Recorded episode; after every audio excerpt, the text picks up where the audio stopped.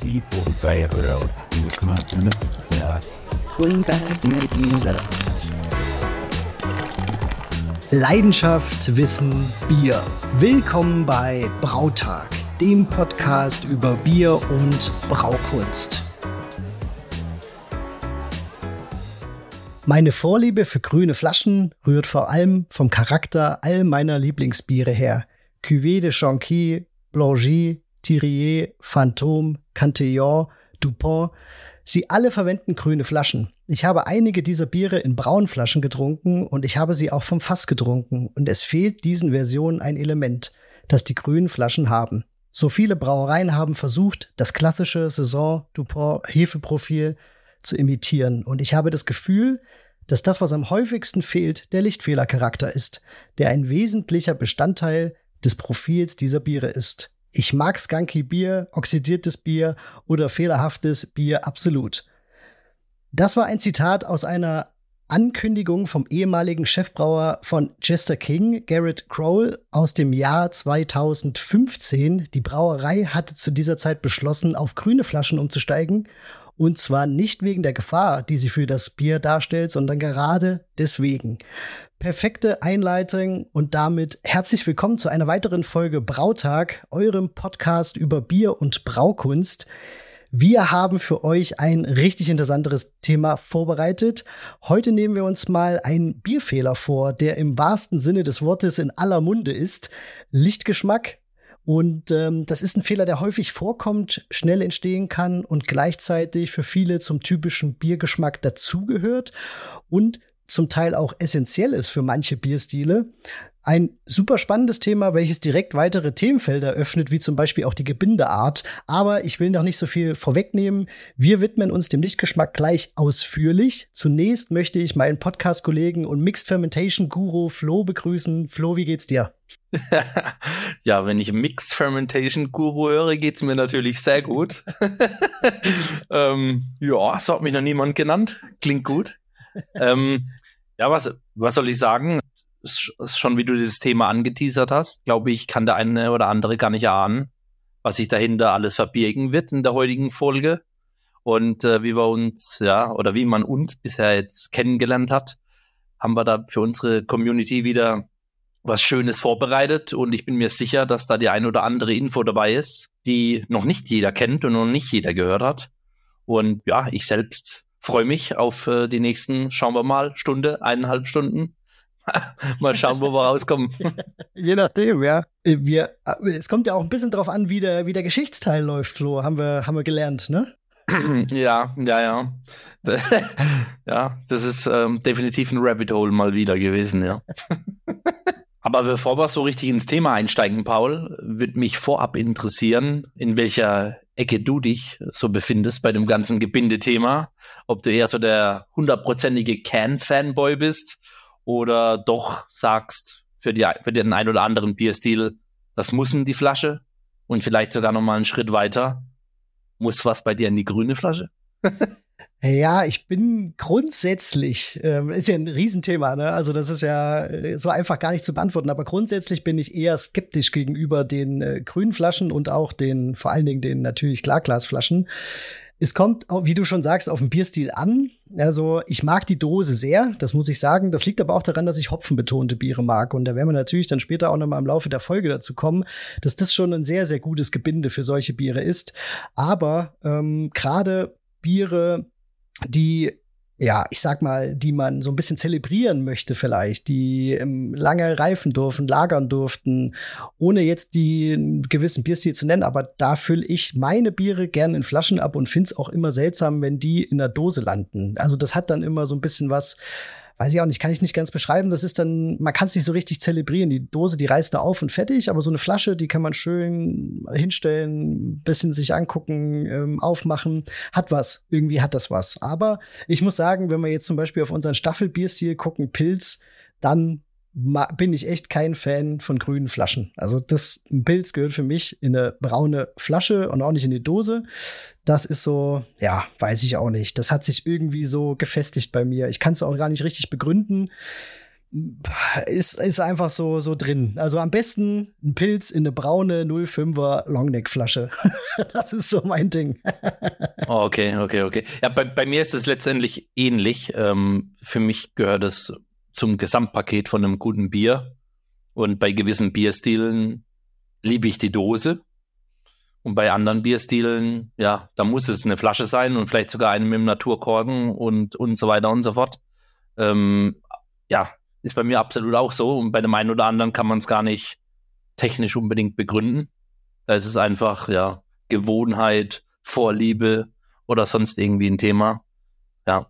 Richtig, richtig, so ein bisschen, so ein bisschen fast anerzogen oder wie man so, so groß geworden ist, ne? Also das spielt da, glaube ich, auch so ein bisschen mit rein, wie es halt immer einfach war und dann so eine gewisse Gewohnheit entsteht.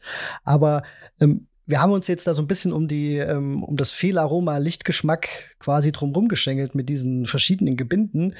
Wie stehst du grundsätzlich zu gewissen Fehlaromen im, sag mal, im geringen Maß oder vielleicht auch in einem größeren Maß? Hast du da so ein äh, Fable für ein gewisses Fehlerchen im Bier? Gefällt dir da was? Und vielleicht auch der Lichtgeschmack? Also Fable würde ich nicht sagen, aber bei dem einen oder anderen Bierstil ähm, gehört es in geringem Maße dazu. Gerade wenn wir jetzt in die böhmische Pilsner-Ecke schauen, finde ich, passt das Diacetyl in geringem Maßen dazu, um den Malzcharakter nochmal zu betonen. Da stört mich das nicht.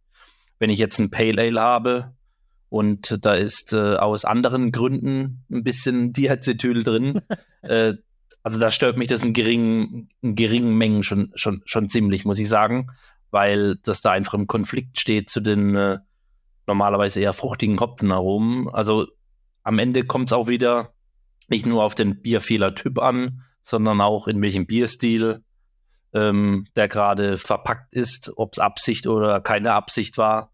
Und äh, ja, wenn ich in die Lagerecke schaue, bisschen mit leicht metallische Noten, bisschen Schwefel, ähm, finde ich hier und da auch passend, ähm, um das Ganze, also finde ich, steigert da teilweise sogar meine Trinkfreude. Mhm. Und ähm, spezielles Thema Skanginess, um dann eine Frage zu beantworten. Ja, sch sch schwer, ist, ein, ist ein schwieriges Thema. Früher bin ich damit klargekommen, das sage ich später, glaube ich, noch was dazu, äh, wenn ich lustig drauf bin. ähm, ähm, heute, nachdem ich weiß, was das ist, äh, geht das eigentlich bei mir gar nicht mehr. Ja, also geht mir ähnlich. Ist für mich wirklich auch ein No-Go. Also ich bin da raus.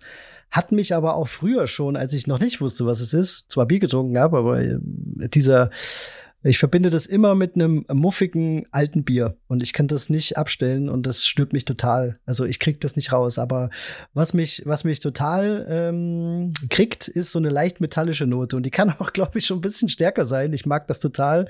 Äh, Gerade so ein, vielleicht so ein, so ein, so ein schönes Lager, fränkisches Lager wegen mir auch, wenn das so ein bisschen Schwefel und metallisch ist ja, also wie du sagst, es wird halt dadurch süffiger. In meinen Augen auf jeden Fall. Ich finde das gar nicht schlecht. Problem bei mir ist Diacetyl. Also ich habe damit kein Problem. Das liegt aber vor allen Dingen auch daran, dass meine Wahrnehmungsschwelle relativ hoch ist. Also ich habe äh, selber manchmal Bierchen, die ein gewisses Diacetyl haben oder ja hatten und habe selber nicht so richtig identifizieren können. Das war oder ist immer wieder ein Thema, wo dann andere schon sagen, puh, ganz schönes, ganz schöne Butterbombe so ungefähr. Da ja, sage ich ja, für mich dezent. Also das ist wirklich krass, wie unterschiedlich und wie subjektiv sowas sein kann. Ja, ja, die die Geschmacks- und Geruchsschwellen, die sind echt krass unterschiedlich. In der Regel sind ja, ja vor allem da die Frauen ziemlich stark. Also wenn ich mir bei was nicht sicher bin, vor allem bei einem selbstgebrauten, dann bringe ich es letztendlich, äh, dann verlasse ich mal meinen Braukeller freiwillig und bringe es meiner Frau. Weil die mir dann, die kann mir zwar nicht sagen, was das ist, aber die kann mir sagen, ob es da ist oder nicht. Ja, ja, das stimmt. Die sind da ein bisschen ja, feiner unterwegs, ne? Ganz oft. Die haben da definitiv irgendwie einen Vorteil mitgegeben bekommen. Ist unfair manchmal. ja, um, ähm, Flo, unser erster Bierfehler, was äh, haben wir vor oder wie wollen wir das quasi in unsere Staffeln einbauen? Also, wie du schon gesagt hast, behandeln wir heute Lichtgeschmack. Und äh, wir haben uns bewusst dafür entschieden, jetzt nicht irgendwie mit euch die ganze, das ganze Klavier an Fehlaromen durchzuspielen heute, sondern uns auf einen, einen Fehlaroma zu fokussieren, dass wir da auch wirklich ähm, ja, tief genug drauf eingehen können. Und ähm, man kann auch daraus ableiten, dass wir ja noch vorhaben, eine Weile den Podcast zu machen. Denn wir wollen das auch als Standardfolge in den Podcast integrieren. Das heißt, pro Staffel picken wir uns in der Regel in irgendeiner Art und Weise passend zum Staffelbierstil einen viel Aroma raus, was wir dann über eine ganze Folge behandeln. Irgendwann in ein paar Jahren werden wir dann alle Fehlaromen im Detail kennen. Und ähm, das, das ist das grobe Ziel. Und ähm, für diese Staffel haben wir uns natürlich ähm, das Thema Lichtgeschmack jetzt nicht irgendwie willkürlich oder ohne irgendeinen Hintergrund rausgepickt. Denn der ein oder andere wird schon erahnen, da gibt es ja das, da gibt's ja durchaus prominente Beispiele äh, hierfür. Der Paul hat es vorhin schon so ein bisschen in einem Nebensatz erwähnt, dass es eben auch Pilsner gibt, ähm, die in grünen Flaschen verkauft werden, äh, auch die großen. Da gehen wir in dieser Folge noch näher drauf ein. Oder ich glaube, ähm, ein berühmt-berüchtigtes Mexican Lager aus einer Weißglasflasche, was ein, ja, mittlerweile vielleicht ein bisschen äh, verbrannten Name hat. Ähm, das kann man da auch einsortieren. Oder ja, und so ziemlich jedes Restaurant auf der Welt, äh, wo jetzt nicht gerade Bierfokus ähm, angesagt ist, gibt es ja in der Regel International Pay Lagers von unterschiedlichsten Fabrikaten. Und die, die werden ja in der Regel auch in grünen Flaschen serviert. Und das war Grund genug, eben das rauszupicken. Aber die Frage ist ja, wie schmeckt das Ganze oder wie riecht das Ganze oder wie merkt man überhaupt, dass jetzt ein Bier Lichtgeschmack hat oder nicht. Für mich, ich umschreibe es immer wie so ein, ja, also so einen moschusartigen Geruch. Es gibt ja auch durchaus Leute, die auf äh, diese Deos und Parfüms stehen und de dementsprechend äh, gibt es eben auch Leute, die sich dieser Bieraromatik ähm, hingezogen fühlen. Und ähm, ich habe da, ja, habe ich vorhin schon ein bisschen anklingen lassen, früher auch dazu gehört. Ich muss da, ja, die Hüllen fallen lassen. Ich habe früher echt gerne Becks getrunken. das ist zugegebenermaßen schon einige Jahre her. Aber äh, ich habe das unter anderem gemocht aus der Flasche, weil es das eben überall gibt in ganz Deutschland. Überall bekommst du das an jeder Tanke. Und wenn ich das geöffnet habe, hat mich das immer irgendwie an Cannabis erinnert. Und äh, diesen süßlich würzigen Geruch, was das für mich eben ausstrahlt oder Erinnerungen weckt, das hat mir eben sehr gut gefallen. Und ähm, das, hast du jetzt, das hast du jetzt schön umschrieben, herrlich. also heute geht das nicht. Also heute rieche ich eher das Stinktier raus. Aber damals habe ich das eher mit, mit Cannabis assoziiert und ähm, war dann für mich irgendwie, ja, also fördernd für, für, für dieses Bier. Ja, aber so ändert man auch sein, seine Wahrnehmung über die Jahre und ähm, und das führt auch dazu, das ist vielleicht auch ein kleiner Fun Fact, wenn man so ein bisschen mal die Bierliteratur wälzt oder auch mal im, im Netz ein bisschen nach Lichtgeschmack googelt und sich damit beschäftigt, äh, da liest man da an der einen oder anderen Stelle, wie gesagt auch in der Literatur, dass in manchen Bieren diese Aromaeigenschaft so prominent vertreten ist, dass echt viele denken, auch sogenannte Bierexperten, dass das Aroma bewusst da reingepackt wird über gewisse Prozessschritte, wo ich eher so in die Richtung düstere Legenden äh, schieben würde. Und äh, ich habe auch einen Link gefunden, dass das im äh, ja einem der Hobbybrauerbücher in dem Complete Joy of Homebrewing von Charlie Papazian, ja, ja. Äh, dass es da auch quasi ähm, ja so prominent drin stand. Und äh, aus einem Buch lese ich einfach ein Zitat vor, dass damit alle auch verstehen, äh, was ich damit gemeint habe. Heineken setzt seine Bierwürze während des Brauprozesses absichtlich einer Lichtquelle aus, damit es vor dem abfüllenden Skunkgeruch annimmt.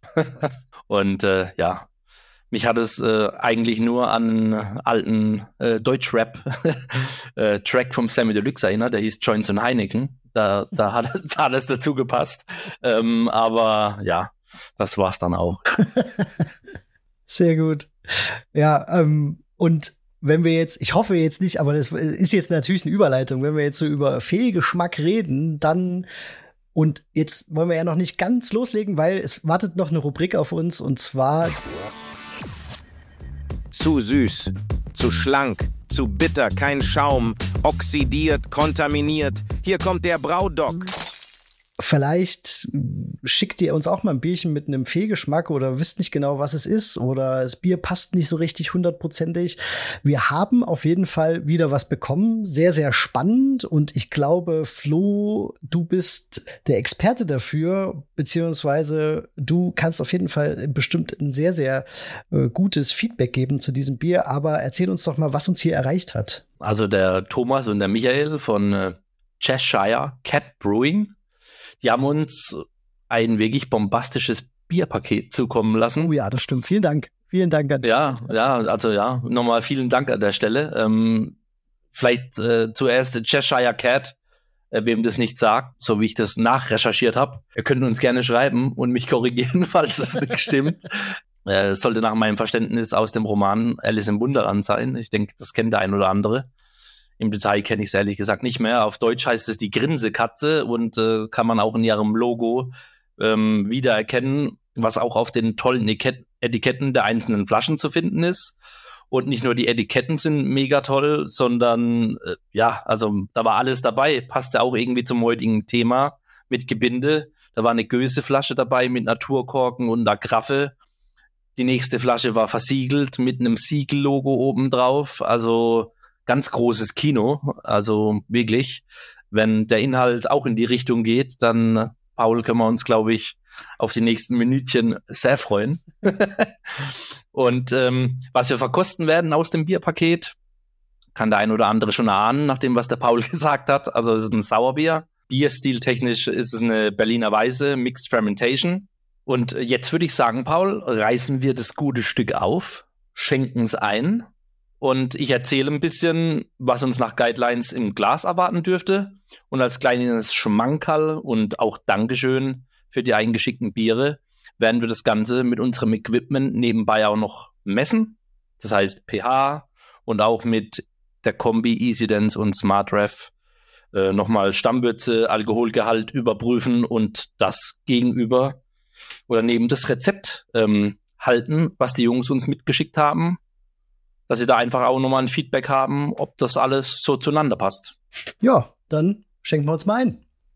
Genau, schenken wir uns ein und wie versprochen, sollte uns erwarten ein sehr helles, erfrischendes, alkoholarmes Weizenbier mit leichtem Körper, blasser, strohgelber Farbe sowie einer deutlich spürbaren Milchsäurenote und sehr hoher Kohlensäure. Die Gestalt, ja, kann reichen von klar bis mit, ja, mit, mit leichten Trübungen und in der Regel wird die große, weiße oder die voluminöse Schaumkrone nach kurzer Zeit sich abbauen. Und äh, das Ganze sollte keine alkoholischen oder Essigsäurenoten enthalten. Auf der Aromenseite leicht brotige, auch an Sauerteig erinnernde Malzaromen. Ein kerniges Weizenaroma ist ganz typisch bei der einen oder anderen Variante, sowie eine ja, spürbare Säure. Auf der fruchtigen Seite dezente Zitrusnoten, und oder gepaart mit einem grünen Apfel.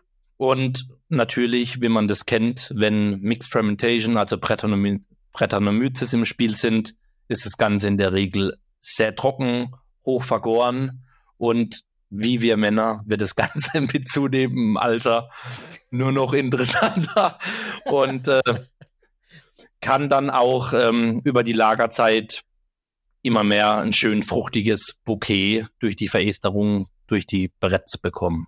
Genau. Und Paul, was ich da so beschrieben habe, passt das zu dem, was du jetzt vor dir hast im Glas? Ja, ähm, ich war jetzt ganz begeistert, ähm, weil du das ich habe das jetzt so äh, quasi durchlebt, so was du jetzt so erzählt hast, ich habe es mir angeguckt, ich habe es eingeschenkt. Der Schaum war da, der ist richtig hochgestiegen, also ich musste sogar ein bisschen aufpassen beim Einschenken. Der ist dann auch wieder relativ schnell zerfallen, aber er war da, er war äh, feinporig, voluminös und wenn man es dann ähm, sich anguckt, ist es wirklich super hell. Ich habe hier so eine, ja, ich würde sagen, so eine mittlere Trübung und ich habe in der Nase auf jeden Fall das, das, das Apfelige, das ähm, Weinartige, so ein bisschen, ähm, ja, würde sagen, so, so, so helle Trauben. Ganz, ganz toll vom Geruch und so, wie man es auch erwartet. Und wenn man es trinkt, man sieht es schon, wie die, wie die Kohlensäurebläschen aufsteigen. Also es ist sehr spritzig. Genauso soll es sein. Es trifft sehr spritzig auf die Zunge. Ist schlank, aber ohne irgendwie leer zu sein, finde ich. Es hat eine, noch eine schöne, Ähm, dezente Restsüße ist natürlich sauer, aber nicht, nicht so extrem sauer. Lässt sich richtig gut trinken. Ich bin zu, wirklich zufrieden. Ja, eine getreidige Note nach dem, nach dem Runterschlucken noch dabei, so, so, so eine grainy Note. Pff, also, pff, ich bin, ja, ich mag's. Ja, also ist, ähm, würde ich sagen, auch eine, eine einsteigerfreundliche Weise. Auf der einen Seite, weil sie noch relativ jung ist. Also die ist jetzt neun Monate alt. Das heißt, auch ja, die ganze Brettbouquet-Charakteristik, ähm, die ja bei einer Weise in der Regel, ich meine, das kann jeder individuell handhaben, wie er möchte, aber klassisch sollte das ja eher weniger Funk haben. Aber durchaus eben diese fruchtigen Brettnoten, wo ja auch nicht jeder mit klarkommt und die sind hier noch relativ dezent, weil sie eben jung ist. Aber wie es der Paul gesagt hat, also das ist eine, ist eine runde Kiste da tut sich ja unser Brautog heute schwer, da noch Empfehlungen zu geben.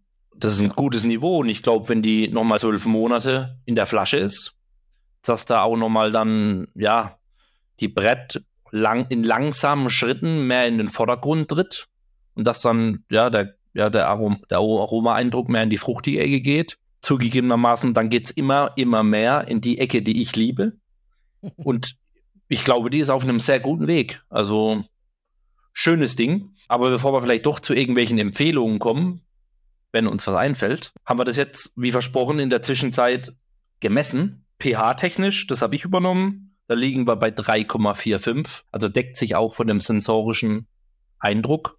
Das ist ja, sag ich mal, nicht extrem sauer, nicht ein sehr, also eine Weise kann auch durchaus im 3,2er, 3,1er Range sein. Und wie wir alle wissen, pH, logarithmische Skala, da, das kann schon einen Unterschied machen, ob die jetzt bei 3,2 oder fast 3,5 ist. Also ich würde sagen, dass da die, die Messwerte sehr gut den Eindruck im Glas widerspiegeln. Wie sieht es mit den restlichen Daten aus, Paul? Ja, ich habe es durch meinen EasyDance und SmartRev gejagt und komme auf einen, oder erstmal die Stammwürze, ich komme auf eine Stammwürze von 8,2. Die Jungs haben angegeben, eine 8, glaube ich, eine glatte 8. Also da sind wir auf jeden Fall genau drin. Und der Alkoholgehalt liegt bei 3,7. Die Jungs haben angegeben 3,7. Also passt perfekt. Und ja, da passt alles. Also ich finde geschmacklich für mich äh, wirklich eine, eine tolle, du sagst es einsteigerfreundlich, aber äh, also auf jeden Fall runde, leckere, weiße und den Prozess haben sie anscheinend auch im Begriff, denn die Daten passen. Und äh, du hast ja auch mit dem pH-Wert gerade gesagt, ähm, die liegen da genau drin. Ja, also von daher ähm, haben sie da was Gutes in die Flasche gebracht. Aber weil sie so nett waren, ähm, haben sie uns noch ein paar mehr Infos gegeben, die über so ein klassisches Rezept hinausgehen. Weil was wir hier im Glas haben, ist ein Blend. Ähm, die erste Weise, die sie gebraut haben, mit dem Bootleg Biology Berliner Blend, den haben sie verwendet. Also das ist ein kommerziell verfügbarer Blend mit, mit Saccharomyces, Brettanomyces und Lactobacillen, also schon eine fix und fertige Mischkultur, die man auf die Würze loslassen kann und dann am Ende eine schöne Weise produzieren kann.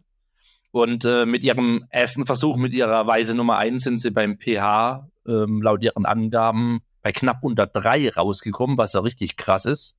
IBUs waren sie, ja, war, war eben auch kaum, kaum Hopfen drin, also ein IBU, also könnte man fast als ungehopft bezeichnen. Ja, erklärt dann stückweise, warum man pH-technisch dann wirklich so niedrig war.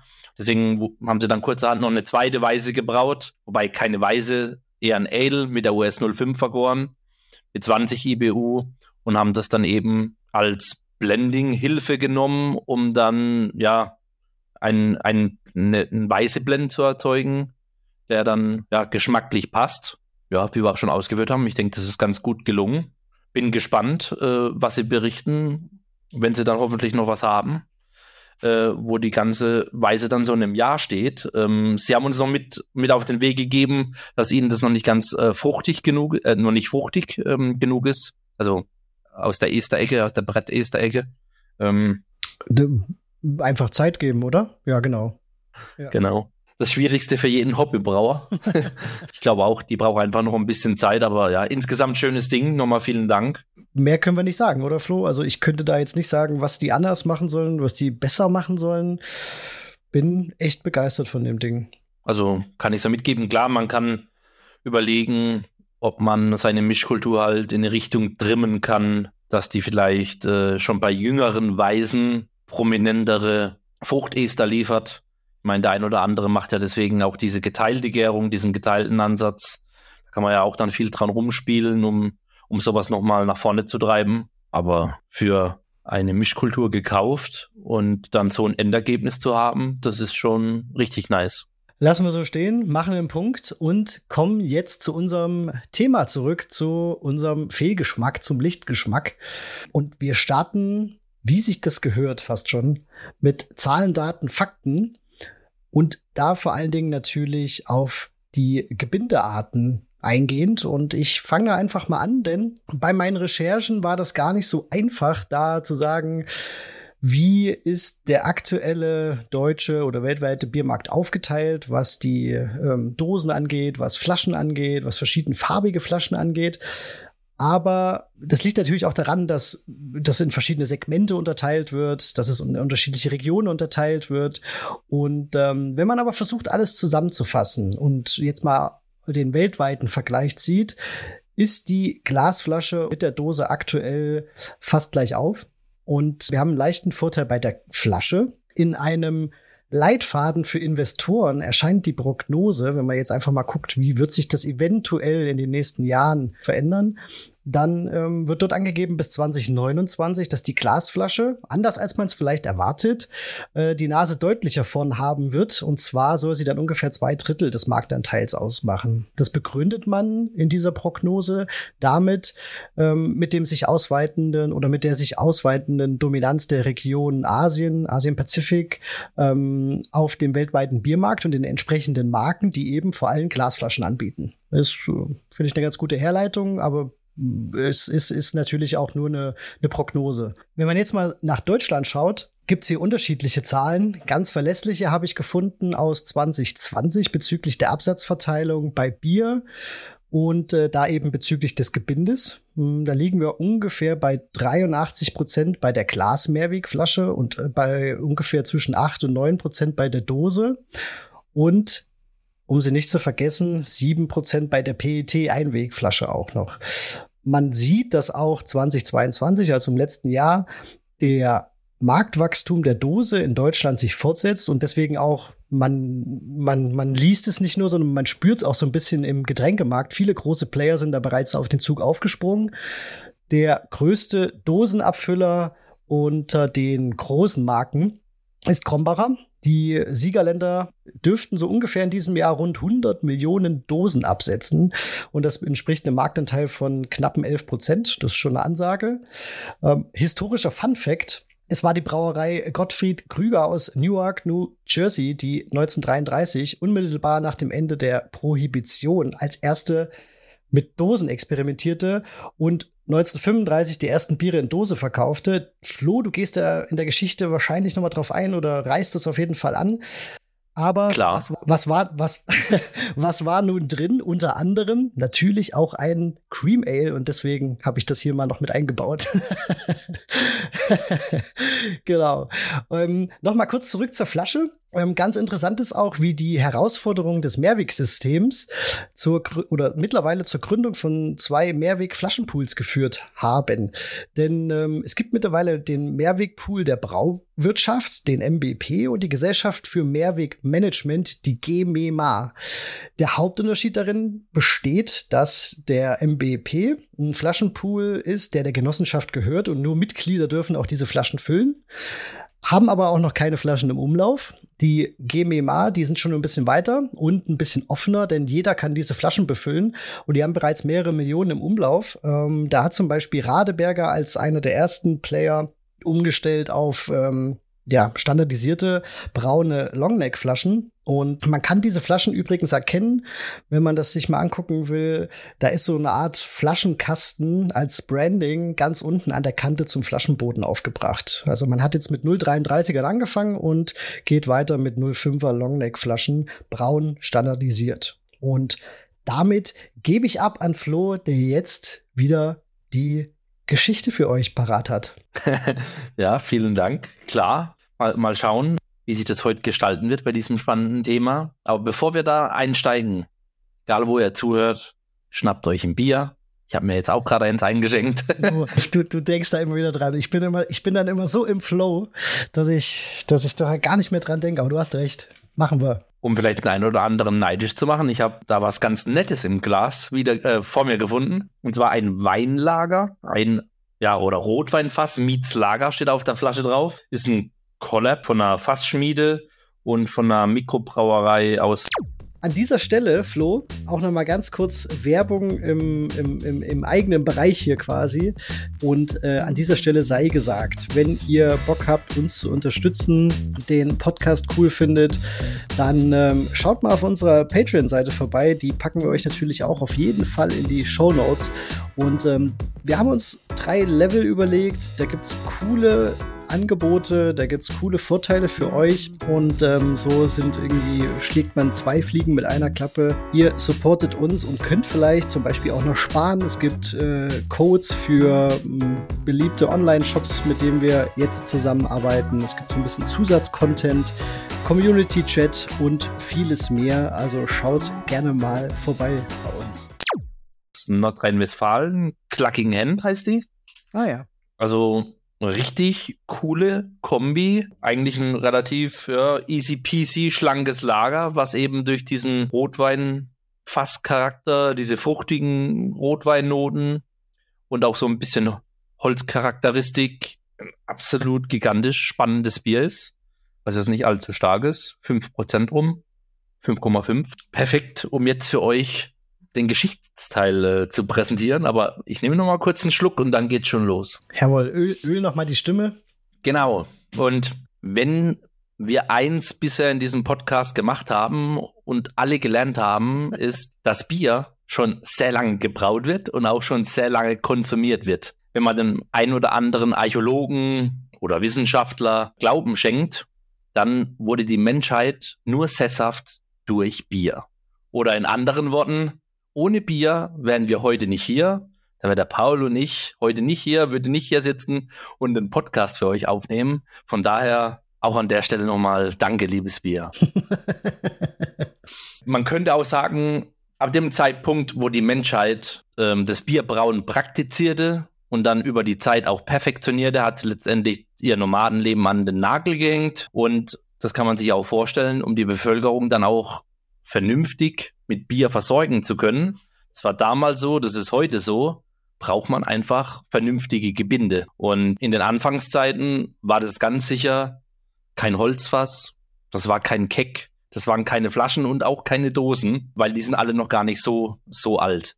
Ganz am Anfang, letztes Mal oder vorletztes Mal in der Folge, haben wir das Thema Göbekli äh, angesprochen. Damals, da hatten sie einfach ja, Steingefäße aus dem Felsen gehauen und haben das letztendlich als stationäre Bierbehältnisse äh, ja, verwendet. Da drin wurde gebraut und letztendlich wurde auch das Bier am Ende daraus konsumiert. Das heißt, das war dann sicherlich noch nicht so transportabel. Die ältesten Transportgefäße, als die dann aufkamen, das waren die sogenannten Amphoren. Das hat der ein oder andere mit sicherlich auch schon, auch schon mal gesehen. Ist auch aus der georgischen Weinherstellung bekannt und hat sich über Jahrhunderte verbreitet äh, um die Christi-Zeiten, sage ich mal, im Mittelmeerraum als auch im asiatischen Raum und war das ja Transportgefäß erster Wahl. Für die, die nicht wissen, was das ist, das ist äh, ja ein Gefäß aus gehärtetem Ton, der auch bezüglich Gewicht eben in einem Range ist, leer 70 Kilo, gefüllt 100 Kilo, dass das auch gut transportiert werden kann.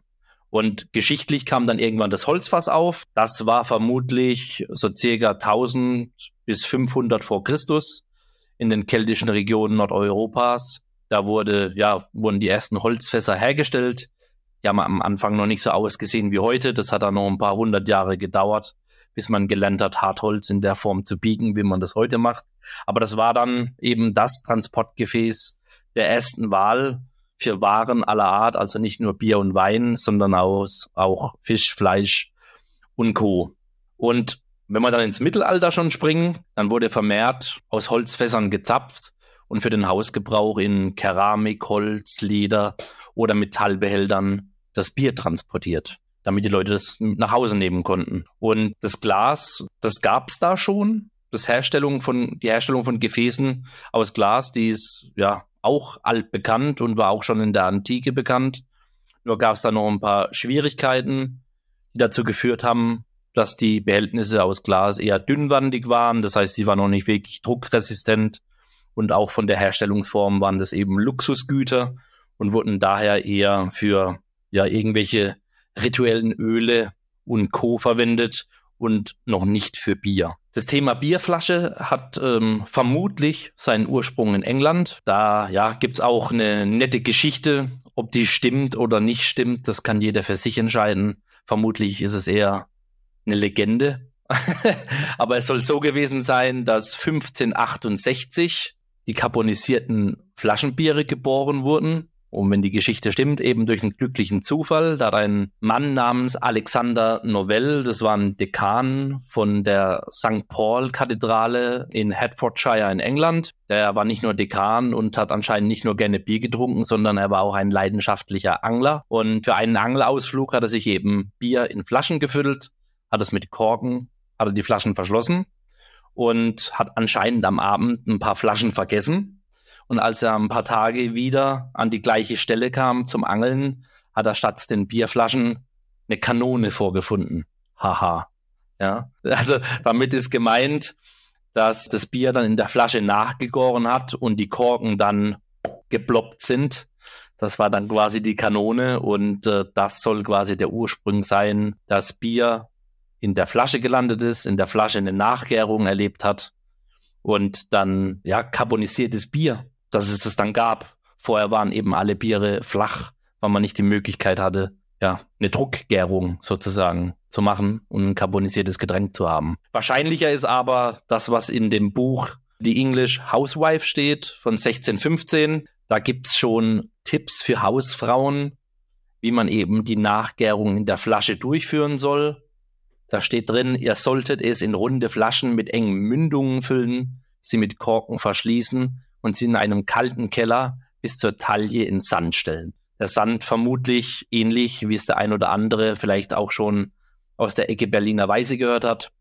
Da gibt es ja auch die Sand- und Steinweise. Da hat man ja auch die Weise zur Nachgärung im Sand vergraben. Vermutlich auch äh, nicht nur um perfekte Bedingungen zu machen, sondern auch um vielleicht ein, das ein oder andere Mal ähm, sich vor Flaschenbomben zu schützen.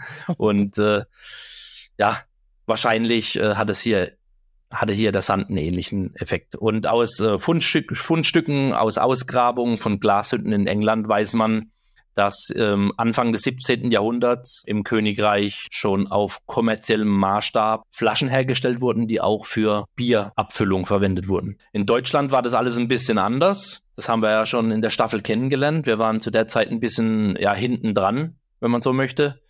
Da gibt es die erste Belege für kommerzielle Glasflaschen, die für Bier bestimmt waren. Erst Ende 18. Jahrhundert, 1780, habe ich da als Quelle gefunden. Und in England, wie schon gesagt, da kam das alles viel früher in Dritt. Interessanterweise haben sich hier die Flaschen verbreitet, obwohl auf Glas eine relativ hohe Steuer war.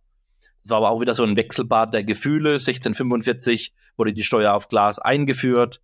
1699 wieder aufgehoben, 1746 wieder eingeführt und 1840 wurde sie dann ganz abgeschafft. Und trotzdem hat sie aber in den ganzen Zeiträumen das Ale in Flaschen, obwohl das ein Luxusgut war, im Adel in England schon sehr verbreitet und war schon ein sehr erfolgreiches Exportgut oder ein Exportschlager. Aber das Thema, ja, Befüll- und Verschließungsprozess war halt nach wie vor teuer ähm, und problematisch. Und Flaschenbiere hatten nicht nur Freunde zu der Zeit, weil das war eben das Neue. Und da gab es einen Autor, Thomas äh, Tryon, der hat in seinem Buch, das ist eines der ersten Bierbücher in England, A New Art of Brewing von 1691, da hat er geschrieben, denn obgleich das Ale im Fass nie so gut gearbeitet oder gegärt wird, so setzt es doch durch das Abfüllen in Flaschen eine neue Bewegung oder Gärung in Gang, die den reinen Geist und Körper verletzt. Außerdem sind alle solche Flaschengetränke mit einer hefigen, wütenden, schäumenden Materie infiziert, die kein Fassbier hat. Weshalb Flaschenbier nicht so gut und gesund ist wie das aus dem Fass oder dem Holzfass gezogene. Also hat nicht unbedingt Werbung für Flaschenbier ähm, mit, mit, mit den Aussagen gemacht. Genau. Wir sind am Anfang schon auf das Thema grüne und braune Flaschen eingegangen. Da kann man sagen, am Anfang waren alle Bierflaschen aus grünem Glas. Die braunen Flaschen, die kamen erst später auf. Ähm, für die Glasherstellung der Glasbildner, das war Quarzsand. Den hat man beispielsweise in Bachbetten ja abgebaut. Der Quarzsand, der war da ja verunreicht mit Eisenoxiden. Und die heimischen Eisenoxide in Mitteleuropa, die sorgen dann eben im Herstellungsprozess für eine Grünfärbung der, des Glases und dementsprechend waren auch die ersten Flaschen grün. Als man dann, sag ich mal, in Anführungszeichen etwas globaler wurde, gab es dann auch immer mehr Rohstoffimporte, beispielsweise Mangandioxid aus Russland. Und mit dem konnte man durch den Prozess dann eben eine Braunfärbung erzielen. Also das ist da quasi der Grund, warum der Ursprung sozusagen die grünen Flaschen sind und die braunen Flaschen erst äh, etwas später aufkamen und dann auch kommerziell für Bier eingesetzt wurden. Und bereits 1875 hat der deutsche Chemiker, Achtung, ein alter Bekannter, Dr. Karl Lindner, zum ersten Mal über die Bildung eines üblen Geschmacks und eines unangenehmen Geruchs im Bier, das dem Licht ausgesetzt war, berichtet. Das hat man zwar zu der Zeit noch nicht verstanden, aber man hat es festgestellt und es war bekannt, dass eben Licht das im Bier verursachen kann. Die ganzen chemischen Zusammenhänge, die wurden erst in, im 20. Jahrhundert, in den 1960er Jahren, so richtig verstanden. Beim Wein und Champagner gibt es übrigens auch einen Lichtgeschmack. Da nennt sich das Ganze Käseln. Und 1930, also zwischen dem Ersten und Zweiten Weltkrieg, äh, gab es im Markt ungefähr gleich viele braune und grüne Bierflaschen. Aber der Zweite Weltkrieg hat dann dazu geführt, dass eben die Importe schwieriger wurden, allgemein Rohstoffknappheiten und überall Knappheiten geherrscht haben. Und das hat dazu geführt, dass die grünen Flaschen wieder an Dominanz gewonnen haben. Und die europäischen Brauereien oder zumindest einige davon haben das dann auch ein Stück weit genutzt, um die grünen Flaschen trotz des bekannten Lichtfehlgeschmacks ja als Premium und hochwertige Biere zu verkaufen. Und es ist vermutlich auch ein Grund, warum gerade im europäischen Markt heute auch noch das Grünglas auch für wirklich eigentlich gute Biere so verbreitet ist. Das heißt, es ist einfach auch ein kulturelles Thema. Und äh, was noch wichtig zu nennen ist, das hat der ein oder andere bestimmt auch schon gesehen oder kennt man einfach, dass eben es nicht nur Bierflaschen aus Glas gab, sondern zum Beispiel in England der Porter, als auch die Berliner Weise. In Deutschland, die wurde auch ganz gerne in Steingutflaschen abgefüllt, was gerade für das Thema Lichtgeschmack natürlich das optimale Gefäß ist. Aber man sieht halt nicht unbedingt, was drin ist. Also ähm, ist halt dann auch die Geschmackssache und marketingtechnisch die Frage, wie gut es mit dem Glas ähm, konkurrieren kann. Vielleicht noch kurz zu den Verschlüssen. Die sind ja heute auch nach wie vor relativ äh, vielseitig. Die älteste bekannte oder erhaltene Bierflasche, die wurde 1953 an der englischen Küste gefunden. Die ist über 300 Jahre, über 300 Jahre alt. Gesichert ist, ist, dass sie älter ist wie 1720. Das genaue Datum kennt man nicht. Und die war mit einem Korken verschlossen, der mit einer Schnur nochmal gesichert war. Also im Prinzip ähnlich wie man es heute noch zum Beispiel vom Champagner kennt, mit der Agraffe, mit diesem Drahtkäfig. Das wurde halt damals mit, mit einer Schnur real, realisiert. Ende vom 19. Jahrhundert kamen dann die ganzen bekannten Verschlüsse auf, relativ zeitnah beieinander. 1875 der Bügelverschluss, 1879 der Schraubverschluss und 1892 der Kronkorken. Bügelverschluss war von einem Deutschen, der Schraubverschluss von einem Engländer. Der Kronkorken wurde in den USA entwickelt und in den unterschiedlichen Märkten haben sie sich auch dann aufgrund der unterschiedlichen lokalen Patenten mehr oder weniger durchgesetzt. Wie wir alle wissen, in Deutschland war und ist auch heute noch relativ stark der Bügelverschluss vertreten, was man in anderen Biermärkten relativ wenig sieht. Es gab auch nur einen Exot, den sogenannten Kugelverschluss. Da war in der Flasche ja wie so eine Art Murmel die dann quasi aufgrund des Innendrucks des Bieres das Ganze verschlossen hat. Ja. Wurde auch im gleichen Zeitraum, in dem Fall 1872 erfunden, wiederum von einem Engländer. Äh, vereinzelt gibt es das teilweise heute noch, aber eher für Mineralwasser. Ähm, auf jeden Fall sp ja, spannender Verschluss, der jetzt aber beim Bier nicht wirklich eine Rolle gespielt hat. Was noch spannend ist an der ganzen Gebindegeschichte, was ich nicht wusste, ist, dass ähm, am Ende des 19. Jahrhunderts und auch noch Anfang vom 20. Jahrhundert das Bier hauptsächlich gar nicht von den Brauereien in Flaschen gefüllt wurde, sondern dass es da eben eigenständige Flaschenbierhändler gab. Das war ein eigenes Gewerbe, ein eigener Gewerbezweig. Wurde an vielen Orten in Deutschland hauptsächlich von Frauen im Nebenwerb betrieben. Die Kinder sollen da auch gerne geholfen haben und haben das Bier dann an die Kunden ausgeliefert. Ja, aber irgendwann haben eben die Brauereien gemerkt, dass das eigentlich ein ganz gutes Business ist, was ihnen da durch die Lappen geht. Und das hat dann auch am Ende dazu geführt, durch die ganze mehr und mehr Automatisierung, die eingeführt wurde und dass man das immer ja auf größerer Skala machen konnte, dass das dann dazu übergegangen ist, dass die Brauereien das selber machen. Und im Prinzip ja, ist dann dieser klassische Flaschenbierhandel dann relativ schnell ähm, Anfang des 20. Jahrhunderts ausgestorben. Was auch ganz spannend ist, wenn man heute ab und zu mal die Medien verfolgt, äh, liest man mal immer wieder, dass immer mal wieder, dass den ähm, Brauereien die Flaschen ausgehen. Da fühle ich mich als Hobbybrauer manchmal ganz schlecht. äh, oder früher. Äh, heute habe ich ähm, ja eher weniger ähm, so kommerzielle Flaschen im Einsatz. Aber sowas ähnliches gab es eben Anfang vom 20. Jahrhundert auch schon, dass eben da eine Flaschenknappheit vorherrschte. Und das hat auch da unter anderem dazu geführt, dass das Pfandrecht da eingeführt wurde. Ja, mit dem Ziel, dass einfach wieder die Flaschen über den, über den, über diesen ganzen Mehrwegansatz wieder den Weg zurück in die Brauerei findet. Ist ja eigentlich auch logisch, wenn man so drüber nachdenkt. Und durch welche Themen wurde der Siegeszug der Flasche auch noch vorangetrieben? Da sind noch zwei zum Abschluss diesbezüglich zu nennen. Ich habe vorhin schon gesagt, dass die Glassteuer in England 1845 dann komplett abgeschafft wurde, nach dem ganzen Hin und Her. Und das hat einfach dazu geführt, dass die immer erschwinglicher wurde und zusätzlich durch die ganzen Migrationsströme, die in dem Zeitraum in Richtung neue Welt vorgeher vorgeherrscht haben, wurde halt auch dieses ganze Thema Flasche Mitte des 19. Jahrhunderts mit in die USA genommen und hat sich da auch relativ schnell verbreitet und hat unter anderem eben, wie wir schon drauf eingegangen sind, dazu geführt, dass sich auch das Pilsner äh, so gut verbreiten könnte, äh, konnte. Und Ende vom 19. Jahrhundert hatten wir auch schon mal in einer der Folgen erwähnt, kam eben das Thema Pasteurisierung vom Louis Pasteur, Filterung etc. pp, dass man eben ja keine Ablagerung, keine Sedimente, sozusagen Brillanz bis zum letzten Tropfen in die Flasche zaubern konnte. Und da war man dann eben 1897 in den USA als erstes so weit, dass man eben diesen gesamten Abfüll Pasteurisierungs- und Filterprozess so weit hatte, dass man das eben bereitstellen konnte. Deswegen sagt man vermutlich auch, dass die Amis ihr Bier mit den Augen trinken.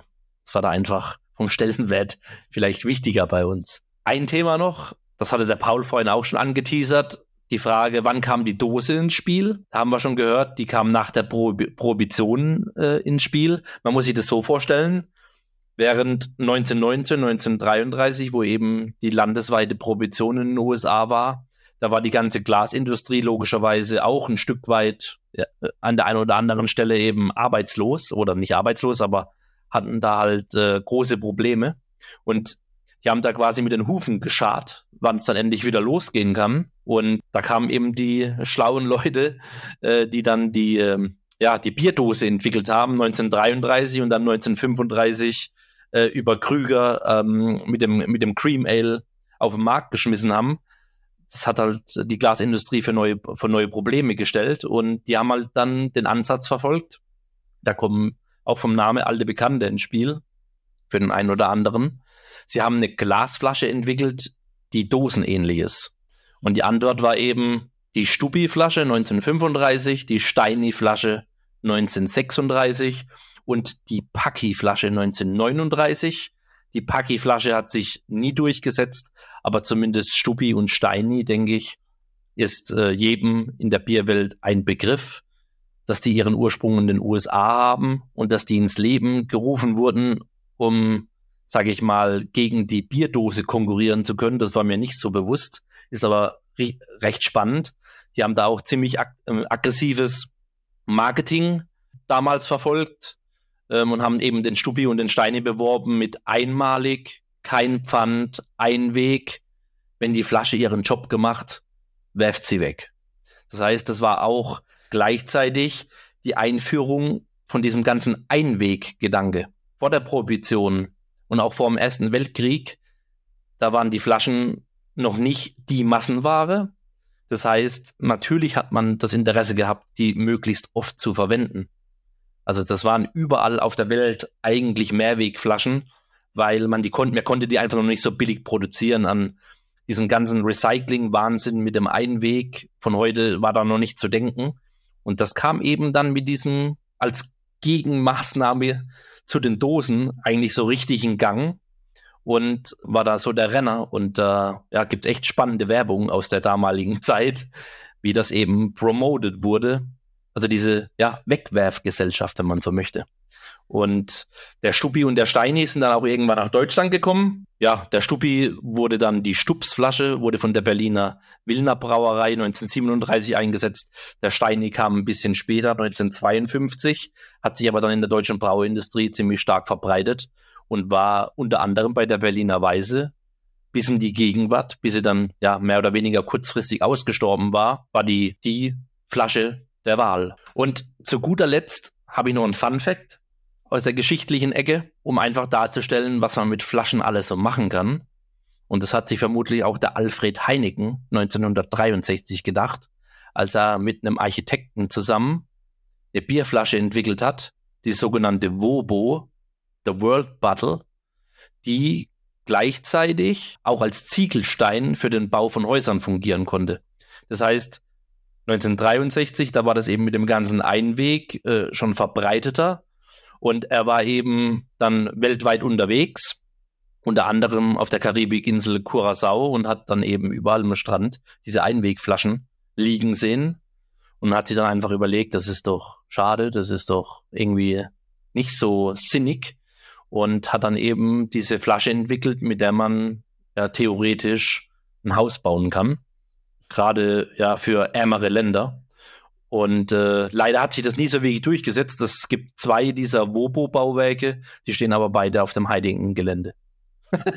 ein, ein, Haus aus Bierflaschen, das ist ein Traum für manche.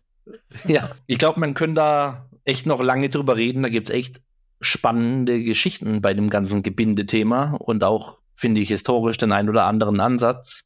Wenn man das mal hinterfragt, ist echt witzig, wie sich dann sowas irgendwie einschleicht, gerade die, die Stupi-Flasche. Also ich hätte da gewettet, dass das eine deutsche Erfindung ist. Ähm, haben wir ja schon, ne? Irgendwie hat es was, hat es was Norddeutsches oder so, hätte ich jetzt fast gesagt.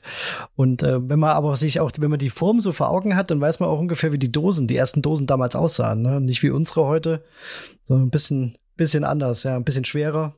Einfacher Zylinder, nicht so schön geformt wie die Aludosen von heute, genau. Richtig, ja. Aber genug dazu. Ich glaube, alle fragen sich schon, jetzt haben wir viel über den Lichtgeschmack gehört, aber wie, wie funktioniert das Ganze so? Physikalisch, chemisch, biochemisch oder wie auch immer? Ich habe da ja keine Ahnung von. Da ist der Paul der Experte. ja, der alte, Paul, der alte Chemiker übernimmt an dieser Stelle. Fangen wir einfach mal an, wenn wir so einen gewissen Geruch oder wenn ein Bier so diesen gewissen Geruch mitbringt, dann sagen wir immer so salopp oder so einfach, das ist Lichtgeschmack.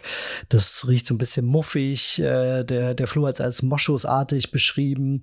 Gibt es unterschiedliche Interpretationen. Die Amis machen es halt einfacher, weil die auch eben manchmal auch in den Geschmack kommen eines Stinktiers. Die nennen das eben Skunky, Skunkiness. Also die äh, vergleichen das eben mit diesem Sekret, was das äh, Stinktier aussondern kann. Und wie, das sagt man vielleicht auch so witzig daher, das Bier hat so ein, so ein gewisses Stinktier, aber wie sehr das quasi der Wahrheit entspricht, das ist schon auch äh, abgefahren. Aber hören wir gleich, denn ähm, wie entsteht jetzt dieser Fehlgeschmack eigentlich genau? Es gibt um das erstmal allgemein anzureißen, bestimmte Verbindungen im Hopfen, die sind lichtempfindlich und wenn die starkem Licht ausgesetzt werden, dann kommt es zu einer Photooxidationsreaktion. Und bei der ist es halt so, dass sehr aromaintensive, die, oder bei der ist es so, dass die sehr aromaintensive Verbindung 3-Methyl, 2-Buten, 1-Thiol entsteht. Lasst uns das im Folgenden bitte MBT nennen. sonst sonst wird's kompliziert. Und ähm, MBT ist äh, tatsächlich eine der stärksten bekannten Aromastoffe mit einem sehr niedrigen Schwellenwert von vier bis, da schwanken die Zahlen, aber ich sag mal so ab vier Nanogramm pro Liter zum Teil wahrnehmbar. Ist eine stechend riechende Verbindung, ähnelt tatsächlich auch, weil es von der ähm, chemischen Zusammensetzung verwandt ist, dem berühmten übel riechenden Abwehrspray von Stinktieren. Flo hat's angerissen. 1875 hat äh, Dr. Karl Lindner das zum ersten Mal erwähnt, diesen üblen Geruch im Zusammenhang mit Bier und Licht. Und man hat dann eben festgestellt, es tritt in ungehopften Bieren nicht auf. Also war schon sehr früh klar, es muss irgendwas mit dem Hopfen zu tun haben. Dies wurde dann in den 1960ern von Yoshiro Kuro Iwa erstmals genauer untersucht. Er stellte heraus mit seinem Team, dass die Isohumulonen, also die Isoalphasäuren, eigentlich für die Bittere im Bier zuständig, die sich eben beim Würzekochen bilden, dass die verantwortlich sind für die Bildung von MBT aber nur wenn eben auch bestimmte andere Sachen ähm, vorliegen. Man hat ebenfalls dann eben festgestellt, dass im Malz und in Hefe enthaltene Riboflavin, das kennen wir eher als Vitamin B2, eine große Rolle spielt und die Anwesenheit von schwefelhaltigen Verbindungen zusätzlich noch notwendig ist. Und darüber hinaus stellte die Kuro Iwa Truppe fest, dass der Stinktiergeschmack, so nenne ich ihn jetzt einfach mal, bei Licht im blauen Bereich des sichtbaren Spektrums, also bei 350 bis 500 Nanometer stärker ausgeprägt ist. Das war also so die, ich sag mal, Voraussetzung dafür, dass man sich dem Thema näher oder, oder mehr nähern konnte. Um nun gleich im Folgenden noch genauer zu erklären, wie Lichtgeschmack entsteht, schauen wir uns erstmal die sogenannten Thiole an. Sie machen weniger als ein Prozent der ätherischen Öle in einer Hopfendolde aus, sind aber aktuell in aller Munde, aber eher aufgrund ihrer Aromaintensivität in Bezug auf tropische Aromen, Biotransformation und so weiter. Äh, aber eben auch in Bezug auf Lichtgeschmack sind sie extrem von Bedeutung. Sie sind auch bekannt als Mehrkaptene und sind eben schwefelhaltige organische Verbindungen bei denen das ähm, oder ein Schwefelatom an ein Wasseratom gebunden ist, für die, die sich da ein bisschen mehr auskennen. Die kommen natürlicherweise zum Beispiel im Hopfen vor. Ich will da gar nicht so weiter drauf eingehen, aber weil wir eben den Hopfen jetzt gerade benötigen und dort eben entweder als freie aromaaktive Stoffe oder als nicht aromaaktive Vorstufen. Das Spannende daran ist eben die niedrige sensorische Wahrnehmungsschwelle. Und die wurden so ungefähr um die Anfang 2000 das erste Mal im Hopfen entdeckt und man konzentrierte sich dann eigentlich eher auf drei Verbindungen, die eben schöne, fruchtige, tropische Aromen äh, bringen oder andere äh, fruchtige Aromen. Kommen wir aber bestimmt in einer anderen Folge dann genauer nochmal dazu. Das erstmal zu den Thiolen, damit man die so ein bisschen auf dem Schirm hat. Und als nächstes müssen wir noch definieren, was Licht ist. Das klingt zwar erstmal banal, aber die Frage sollte man sich in diesem Zusammenhang eben stellen. Also Licht ist eine salopp einfach runtergebrochen, Licht ist eine Form der elektromagnetischen Strahlung. Und im engeren Sinne ist es nur der sichtbare Teil der elektromagnetischen oder des elektromagnetischen Spektrums. Man kann es in unterschiedliche Wellenlängen aufteilen und jede Wellenlänge hat eine andere Farbe. Das hat man sicherlich schon mal gehört oder hat schon mal diese Übersicht gesehen von den äh, einzelnen Farben. Für den Lichtgeschmack ist vor allem das Licht zwischen 350 und 500 Nanometer verantwortlich. Das hat eben, das wurde in den 1960ern das erste Mal entdeckt. Wie passt das jetzt alles zusammen? Wie entsteht jetzt dieser Lichtgeschmack? Vorweg muss man vielleicht noch sagen, grundsätzlich gibt es nicht den einen Lichtgeschmack. Licht kann viele Aromen erzeugen, aber wenn man über diesen Fehler Lichtgeschmack spricht, dann spricht man meistens über 3-Methyl, 2-Buten, 1-Thiol, also 3-MBT. Und das wird auch als Leitaromakomponente des Lichtgeschmacks bezeichnet. Eine vereinfachte Erklärung, wie dieses 3-MBT entsteht, ist, dass die Isohomolone unter Einfluss von Licht, UV-Strahlung und unter Unterstützung des ähm, angeregten Riboflavins, wir erinnern uns, Vitamin B2, was hier als Katalysator dient, zu MBT umgewandelt wird. Heißt, Isohomolone werden umgewandelt zu MBT, um das mal ganz einfach runterzubrechen. Aber was bedeutet das? Wie funktioniert das? Ich hatte bereits ja die Wellenlänge angesprochen, gerade eben beim Licht. Wir brauchen 350 bis 500 Nanometer. Und in diesem Bereich wird das Riboflavin oder Vitamin B2 in den für den Prozess ausschlaggebenden Zustand überführt. Man sagt, es wird angeregt. Man, äh, man sagt auch dazu, oder beziehungsweise das ist auch der ähm, Triplet-Zustand, geht jetzt aber vielleicht ein bisschen zu tief, aber in dem Zusammenhang liest man das immer mal wieder. Und man kann das einfacher erklären, indem man sagt, dass das ähm, Vitamin B2 das entwickelt quasi ein eigenes Licht und ähm, äh, wirkt dann eben als Katalysator. Es beschleunigt sozusagen dann dadurch nochmal die Umwandlung der Isoalphasäuren. Also Licht trifft auf Vitamin B2, das fängt quasi, um es salopp zu sagen, nochmal selber an zu leuchten und beschleunigt dadurch nochmal die Umwandlung der Isoalphasäuren.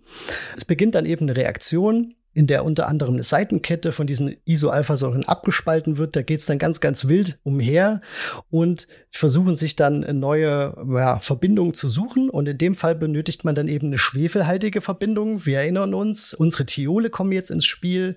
Die verbinden sich damit und zack entsteht eben 3-MBT. Eine sehr mächtige Aromakomponente. Ich habe dazu einen coolen Vergleich gefunden, um sich das mal so ein bisschen bildlich vorzustellen, wie mächtig diese, diese Verbindung ist oder wie geruchsintensiv diese Verbindung ist. Stellt euch ein Bier vor in der Größe des Empire State Buildings oder anders gesagt, ein Bierglas, was eine Milliarde Liter fasst. Und da reichen ein Achtel Teelöffel MBT aus, damit man diesen Lichtgeschmack wahrnehmen würde. Also so heftig ist es. Ähm, und deswegen ist das eben auch der Fehler, Bierfehler, der weltweit irgendwie bekannt ist und sogar bei denen, die jetzt nicht so vielleicht im Thema Bier drin stecken. Also jeder hat es vielleicht schon mal so irgendwie gehört oder irgendwie in Bezug auf grüne Flaschen und so weiter. Und da kommen wir auch gleich zu den Einfluss der Gebindearten, denn grünes und klares Glas bieten eben nur wenig Schutz gegen diese Reaktion. Das ist irgendwie ja schon landläufig bekannt. Braunes Glas ist dagegen eher wirksam und äh, ja, zumindest bei kurzzeitiger oder, oder bei geringer Lichtaussetzung. Braunglasflaschen blockieren Licht unterhalb von etwa 500 Nanometer. Ne, also wir haben ja vorhin gehört 350 bis 500 Nanometer. Das ist so der Bereich, der kritisch ist. Also sind wir mit Braunglasflaschen da schon ganz gut dabei. Grünglasflaschen die blockieren Licht unterhalb von 400 Nanometern und klar, Glasflaschen, ja, die lassen im Prinzip fast alles durch. Um das nochmal in Zahlen zu fassen, farblose Flaschen transmittieren, also lassen durch, quasi sind durchlässig ähm, für 90 Prozent des Lichtes. Grüne Flaschen 50 Prozent, braune Flaschen lassen immerhin noch 5 Prozent ungefähr durch. Findet man auch ein bisschen unterschiedliche Zahlen, aber das war das, wo ich so eine große Übereinstimmung gefunden hat. Heißt, wenn man sein Bier vor diesem Fehler schützen will und vor allen Dingen seine hopfigen Biere, Dose oder Keck. Ne? Also das ist einfach das ist einfach, äh, ja, was man, was man machen sollte. Oder wenn man kann, das so, so machen sollte.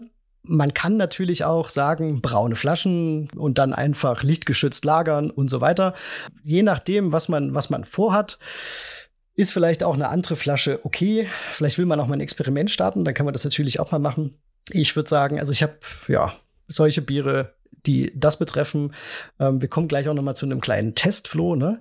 Ähm, Habe ich bis jetzt immer nur in braune Flaschen abgefüllt. Man hat übrigens auch festgestellt, dass diese Reaktion bei starkem Sonnenlicht innerhalb von 20 Sekunden oder schneller eintreten kann. Das heißt, wenn du jetzt äh, dein ähm, Bierchen oder ihr jetzt euer Bier an einem sonnigen Plätzchen genießt, kann es passieren, dass ihr dieses Phänomen schon feststellt, wenn man mal extrem drauf achtet, bevor man überhaupt den Glasboden von dem, von dem Glas, was man gerade trinkt, erreicht hat. Das ist echt abgefahren. Und äh, das liegt gar nicht dran, dass ich da als betrunken bin, dass der erste Schluck und der letzte anders schmeckt. ja, das, das, ist, das, ist, das ist da nicht nur, Flo. Sagen wir es mal so, nicht nur. da kann auch ein kleines äh, Stinktier dann irgendwann vorbeikommen. Ja, okay, da habe ich wieder was gelernt. Ja, äh, fun funktioniert übrigens auch und das äh, finde ich auch spannend und äh, ist ganz wissenswert. Das funktioniert übrigens auch mit Leuchtstoffröhren und LEDs. Die haben ein ähnliches Lichtspektrum, aber es läuft viel, viel allmählicher ab. Also gerade für Kühlschränke, Kellerbeleuchtung ja, ist das ganz interessant zu wissen. Die Industrie hat auch zum Teil andere Maßnahmen, als jetzt, ich sag mal, das richtige Gebinde zu wählen, denn wir wissen es, es gibt äh, genug Pilzbiere äh, oder, oder auch andere Lagerbiere, die in ähm, durchsichtigen, also Klarglasflaschen ähm, zu Hause sind, die in grünen Flaschen zu Hause sind. Es gibt mittlerweile lichtstabile Hopfenprodukte, ähm, wie zum Beispiel Tetra oder Hexa-Hopfen. Gibt es zum Beispiel vom Bart Haas, habe ich das gefunden, heißt dann Hexa Hop Gold. Und äh, die basieren zumeist auf flüssigen Kohlendioxidextrakten des Hopfens, die bereits isomerisiert sind. Also damit lässt sich dann natürlich zudem auch die bittere ziemlich leicht einstellen und sehr genau und sehr reproduzierbar. Gleichzeitig können diese nicht mehr zu drei MBT umgewandelt werden, Man hat die nämlich so modifiziert, dass sich die Seitenketten der Isoalphasäuren nicht abspalten lassen. Das heißt, sie kommen gar nicht erst in diese Verlegenheit, sich irgendwie äh, das entsprechende Thiol zu suchen, um MBT zu bilden. Und gerade das Hexahopfen äh, Hexahop Gold äh, steht jedenfalls so auf der Website, darf auch bei der Bierherstellung verwendet werden. Ich erinnere da an unsere letzte Folge zum Reinheitsgebot. Ist ja schon witzig, was alles mittlerweile so erlaubt ist. Ne? Ähm, genau. Und um es noch abzuschließen, was es auch gibt, ist das sogenannte UV-Coating. Also das heißt dann, ähm, wenn man zum Beispiel an Klarglasflaschen denkt, dann äh, gibt es mittlerweile moderne Technologien, die eine Art UV-Schutzmittel mm, auftragen können oder die Flasche damit beschichten können, das zum Teil ins Glas einbringen können, ähm, damit eben das Bier genauso frisch bleibt wie aus einer anderen Flasche. Ich weiß, um, aber um es wenigstens erwähnt zu haben, die Kunststoffflasche, die wird natürlich verteufelt, vor allem in Deutschland. Die hat aber auch Vorteile, gerade im Hinblick zum Beispiel auf dieses UV-Coating und den Lichtgeschmack. Ähm, durch Zusatz von UV-Blockern kann die Lichtdurchlässigkeit von diesen Kunststoffflaschen fast beliebig eingeschränkt werden. Also die Lichtdurchlässigkeit von Kunststoffflaschen, die kann ja auf ein Minimum reduziert werden. Und äh, diese Einfärbung der Flaschen, die soll eben einfach nur daran erinnern, wie die ja, vielleicht größeren Vertreter auf dem Markt aussehen. Ne? Also eine grüne ähm, Kunststoffflasche kann eben mit solchen UV-Blockern versetzt sein und wirkt dann nicht genauso wie eine grüne Glasflasche. Super spannend. Bevor wir zu einem schon angekündigten Test oder Verkostung kommen, seid gespannt, bleibt dran. ähm, möchte ich noch ein kleines bisschen was ähm, oder möchten wir noch ein kleines bisschen was zu ähm, ja allgemein der Flaschenwahl sagen, was da alles äh, sonst noch so eine Rolle spielt. Einiges haben wir schon erwähnt im Laufe der Folge, aber letztendlich hängt die Farbwahl für die Bierflaschen auch heute noch von verschiedenen Faktoren ab. Und neben dem ganzen Lichtgeschmack, also neben dem technischen Thema, kommen auch hier ganz stark kulturelle Präferenzen, Wünsche der Verbraucher in unterschiedlichen Bierregionen mit rein, welchen Bierstil ich in die Flasche bringen möchte. Und ja, auch der Qualitätsanspruch am Ende des Tages. Alles das spielt er irgendwie mit rein. Wir haben es aus dem Zitat am Anfang gehört. Ja, oder haben wir es gehört, dass es durchaus üblich ist, belgische Saisonbiere oder Mixed Fermentation Sauerbiere in grünen Flaschen abzufüllen. Mag ich auch aus den Gebinden sehr. Aber ja, es begegnet uns ja nicht nur bei den Bieren, es begegnet uns, wir haben das Becks gesagt, ähm, aber es gibt noch eine Vielzahl an weiteren Biermarken, die, glaube ich, jeder kennt, von Heineken, Carlsberg, also Carlsberg mit C in dem Fall, Grolsch aus den Niederlanden, Efes aus der Türkei, San Miguel aus Spanien, Stella Artois aus Belgien, Moosehead aus Kanada und die Liste kann noch oder geht noch lange, lange weiter. Ich habe auch hier in der Heidelberger Region ähm, ein Pilsner, was ich früher auch gerne getrunken habe, von Welde.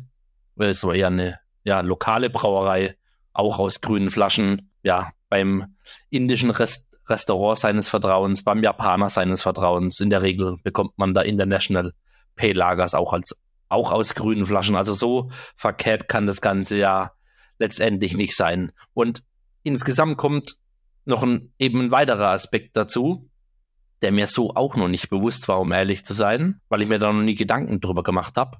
Aber wenn wir uns das Beispiel Pilsner Urquell rauspicken und wenn man da ein bisschen recherchiert, dann ist es eigentlich so, dass, klar, das gibt es mittlerweile aus der Dose. Man kann es irgendwo vom Tab genießen oder eben aus der grünen Flasche. Und in Europa ist die grüne Flasche, gerade ob in Deutschland oder in Tschechien, nach wie vor sehr verbreitet. In UK oder in der USA gibt es das Ding aus der braunen Flasche. Das heißt, da kommt eben das Thema kulturelle Präferenz der, der, der B-Region in irgendeiner Art und Weise mit rein. Pilsner Urquell hat 2014 für die USA und 2015 für UK von grün auf braun umgestellt. Spannenderweise war bis Anfang der 80er waren alle Biere für alle Märkte in braunen Flaschen und dann wurde es für den europäischen Markt oder global auf grün umgestellt und eben 2014, 2015 haben sie für USA und UK wieder den Schritt zurück gemacht und haben die sogenannte Heritage Bottle eingeführt, weil scheinbar die Konsumenten da sensibler sind, vermutlich auf das Thema Lichtgeschmack, also Aroma, aber auch Wahrnehmung, ist ein Bier aus einer grünen Flasche hochwertig oder nicht? Und da scheinen die, ja, die Meinungen eben auseinanderzugehen. Und das darf man eben nicht unterschätzen. Man sagt ja auch häufig böse, ein Bier wird am Etikettierer gemacht. Aber das Gebinde in der breiten Masse spielt eine sehr, sehr große Rolle. Und auch wenn man ähm, nochmal in die Saisonecke schaut, da gibt es ein ähnliches Phänomen. Da gibt es auch je nach Biermarkt ein anderes Gebinde. Und auch hier ist es wiederum so, in Europa ist es die grüne Flasche. Für den US-amerikanischen Markt hier in dem Fall konkret wird eine braune Flasche verschippt. Ich glaube, das ist eine wunderbare Überleitung, Paul, oder? Zu unserem nächsten Punkt. Jetzt wollen wir mal wieder ein Bierchen trinken. Und dabei gleichzeitig auch, ja, einfach mal einen kleinen Test wagen, den ich zum Teil schon gemacht habe, aber der schon ein bisschen her ist. Also ich bin gespannt. Wir haben uns zwei Biere geschnappt. Und zwar wollen wir den klassischen Vergleich mal wagen. Wir haben uns das Becks jeweils aus der ähm, Flasche und einmal aus der Dose gekauft. Und Flo, was haben wir uns noch geholt? Da bin ich ja super gespannt drauf. Genau, wir haben uns noch ein Saison Dupont aus der 75 CL Flasche, wie sie eben für den europäischen Markt gemacht wird, besorgt. Also 75 CL, große Flasche, Grünglas und eben die 33 CL Variante in Braunglas. Und die werden wir auch gegeneinander verkosten, um ein bisschen versuchen, das nachzufüllen, was wir schon in unserem Anfangszitat euch gesagt haben. Mega spannend. Äh, wir fangen mit dem Becks an, oder Flo? Ja, das ist ein guter Einstieg. Ich glaube, das, ich glaub, das, das, das wäre Frevel, das andersrum zu machen.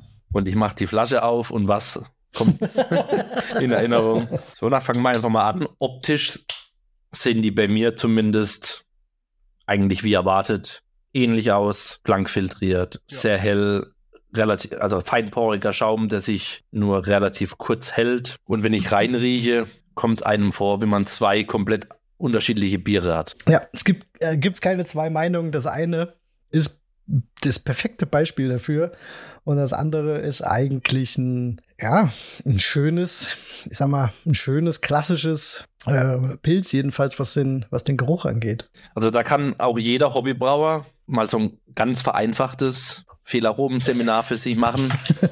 für ein Fehlaroma. Ich habe die heute Mittag aus der Tanke geholt gekühlt schon. Und äh, also wir haben da jetzt nicht irgendwie die eine Zeit lang bei uns gelagert, um das irgendwie mehr rauszukitzeln. Und der Unterschied ist krass. Also da ja. weiß man dann ganz genau, wie das riecht und wahrscheinlich auch schmeckt, wenn wir jetzt gleich probieren. ich, ja, also ich, ich muss ja immer wieder sagen, geht, geht, mir, geht mir einfach immer wieder so. Das Becks aus der Dose, das ist halt so flach, finde ich. Also das ist so ja, es ist so nichtssagend, dass ich, dass ich fast schon das andere besser finde, weil da wenigstens noch irgendwie, ja, da ist halt noch was dabei, aber ja, ja. also wie, wie, ganz schwierig, ne? Aber ich, ich stimme dir 100% zu. Ich wollte, du bist mir zuvor gekommen, ich wollte das auch gerade in die Richtung sagen, dass mir ehrlich gesagt die Flasche besser schmeckt. Mhm. In dem Fall. Ja, also. Das Bier hat mehr, das Bier hat, es, es hat Geschmack, und er ist jetzt nicht so aufdringlich. Also der Lichtgeschmack ist jetzt bei meiner Variante, die ich hier habe, nicht so ausgeprägt, dass mich stören würde.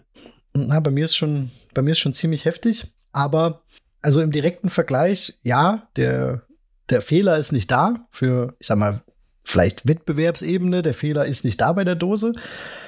Aber ich finde die, die Flasche dann doch irgendwie, ja, er hat mehr Charakter. um es mal schön zu formulieren.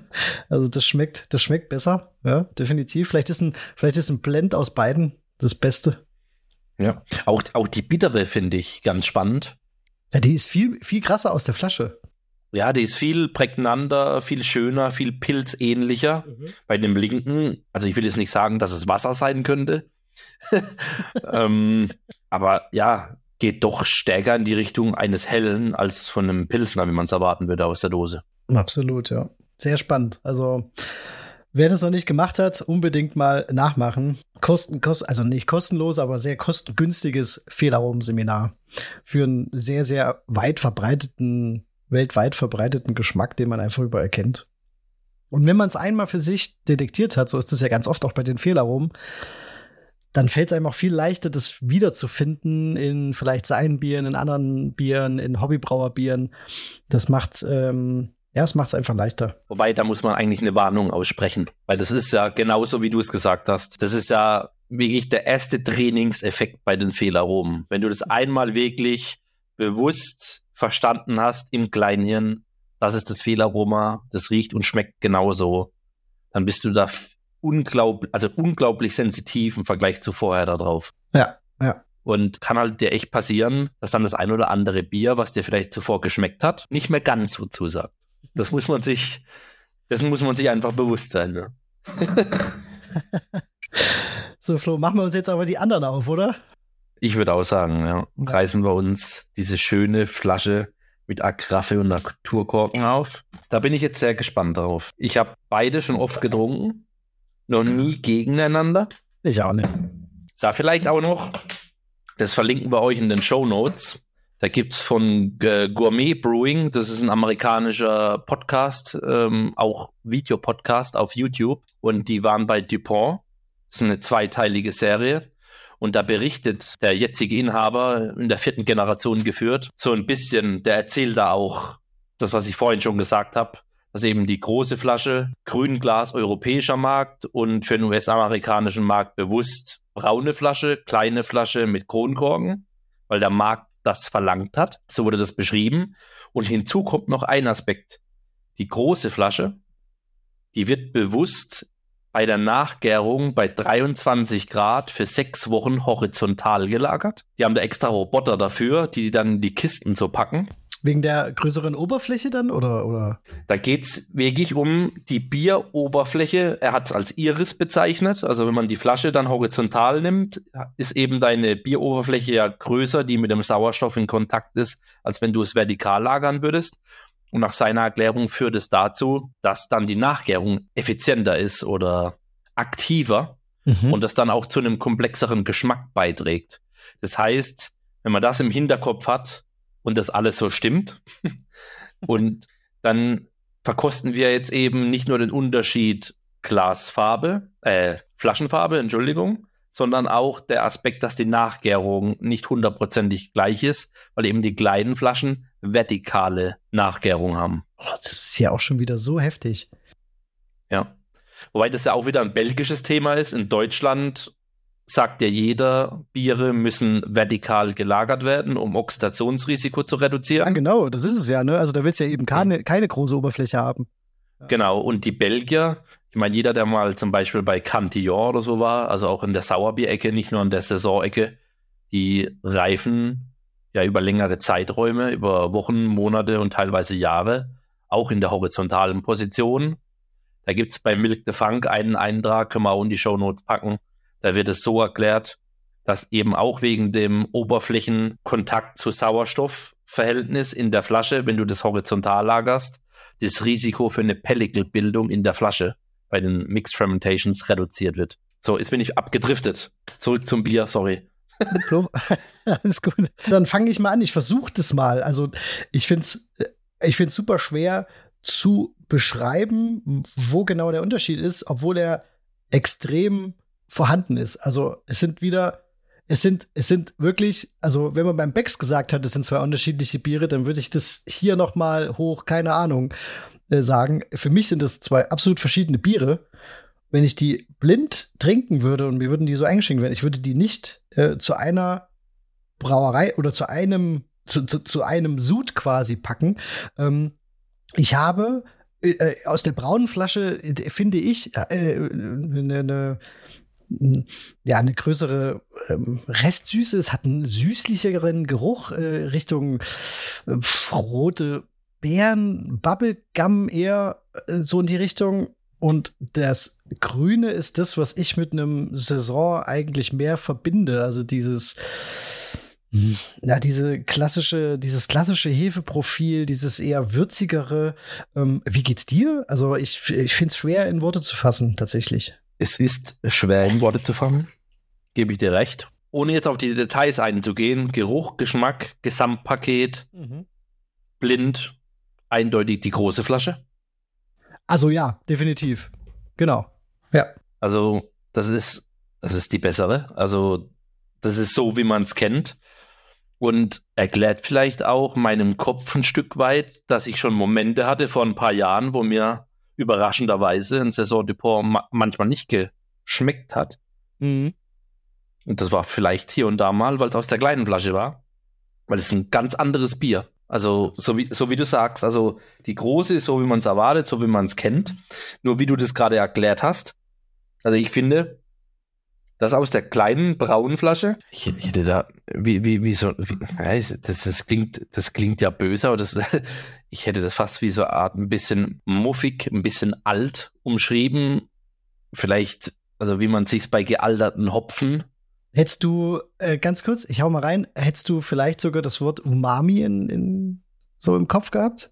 Das war mein ja, ja, ja. als ich es aufgemacht Ja, ja, ja. Ist ein bisschen verschwunden, aber das war so mein allererster Eindruck, ja. Ja, das, genau das meine ich, ja. Ich hätte es jetzt in dem Fall nicht als Umami beschrieben, aber ich, ich, ich weiß, was du meinst. Und, und das andere, ich glaube, du hast andersrum gesagt, aber ich, ich finde das aus der großen Flasche, das ist für mich eher dieses süßliche, Bubblegummy-mäßige. Ja, ich finde, ich habe mehr, ähm, ja, also der Bubblegum ist absolut auch da. Also das ist diese, dieses Hefeprofil. Ich finde, es ist vom, vom Mundgefühl oder von der, von der, vom Körper her, das aus der braunen Flasche ein bisschen süßer. Ähm, vielleicht spricht es auch für die äh, Nachgärungstheorie. Ich habe da eben so ein bisschen mehr Süße noch, Restsüße, da habe ich das eben auf so eine auf so eine so eine bärige Note geschoben. Und und und das andere ist das andere ist für mich eben ja ich habe diese Bubblegum Noten mit dabei da, definitiv. Aber ich finde es halt auch so dieses ja was ich so was ich so mag an diesem Stil dieses äh, ja, würzige ähm, kräutrige auch zum Teil äh, das ist da eben viel viel ausgeprägter und es ist halt einfach ein bisschen höher vergoldet, ist ein bisschen schlanker vom, vom, vom Geschmack, so wie man so wie man es eigentlich erwartet, ne? Ja, und was ich auch ganz krass finde, wo ich jetzt noch mal einen Schluck genommen habe, ich finde das Mundgefühl krass unterschiedlich bei den beiden. Das aus der kleinen braunen Flasche, also alles, was du gesagt hast, ist richtig, aber ich finde das so ein bisschen, es hat mehr Ecken und Kanten, wenn, wenn ich das trinke. Also wie der Hopfen mit, mit dem Malz interagiert, mit der Restsüße, das ist alles, das, das klingt, das ist irgendwie nicht so stimmig. Und bei der großen Flasche, da wiegt alles wie so aus einem Guss. Das ist auch wirklich wie so butterweich auf der Zunge, so samtig. Einfach viel schöner.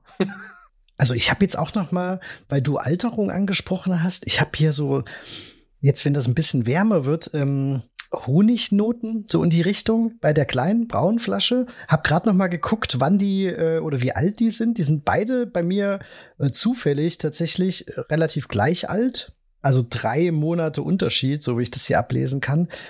Ist, ja, also abgefahren. Kann man einfach nur so sagen, wer Lust hat und äh, die, die, die Biere sowieso mag oder den Stil mag, Belgier mag, einfach mal machen. Finde ich, finde ich genial, die Idee.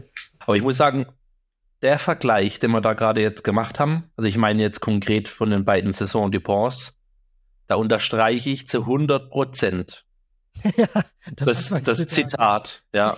Und ich kann da auch wirklich die Brauer verstehen aus der Zeit. Die haben wahrscheinlich wie die Wilden gebraut, hatten, waren in Belgien in Urlaub, die Amis, haben diese tollen klassischen Exemplare getrunken, haben wahrscheinlich mit den Brauern diskutiert, wussten im Prinzip auf gut Deutsch das Rezept und haben es einfach nicht hinbekommen.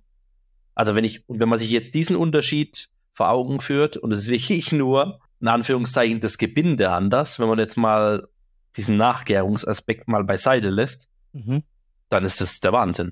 Das ist der absolute Wahnsinn. Und für mich steht fest, wenn's, wenn sowas wieder gebraut wird, also äh, anders als ich es vielleicht am Anfang der Folge erwähnt habe, das kommt in grüne Flaschen, definitiv. Und ist ja auch vielleicht mal ein schönes Hobbybrauer-Experiment, ähm, was jetzt nicht unbedingt viel Aufwand kostet. Richtig. Probiert's aus und gebt Bescheid und lasst uns auch gerne eine Sprachnachricht da, wenn es der ein oder andere mal ausprobiert hat. Egal ob jetzt mit dem Becks oder ihr könnt euch auch einen Pilsner Urquell holen.